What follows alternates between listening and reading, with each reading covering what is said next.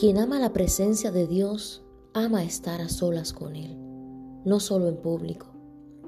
El verdadero ministro que adora en público no lo hace por amor a los aplausos, sino por la responsabilidad del llamado de Dios en su vida.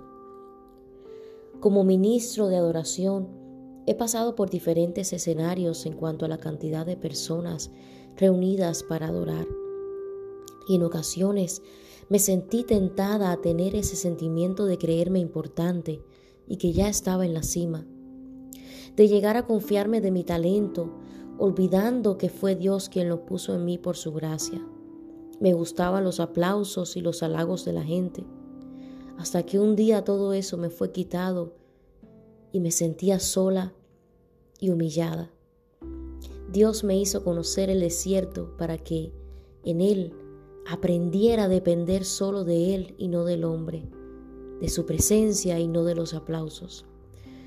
Aprendí a amar más su presencia y no bajarme del altar si realmente no he adorado de verdad y no he llevado a su pueblo a adorarle. Quien ministra en el altar sin adorar solo es un cantante o músico más. Debemos aprender a adorar en lo secreto y que nuestra vida entera sea un altar encendido a Dios. Solo así ofreceremos olor grato ante Dios al ministrar a su pueblo. Dios te bendiga.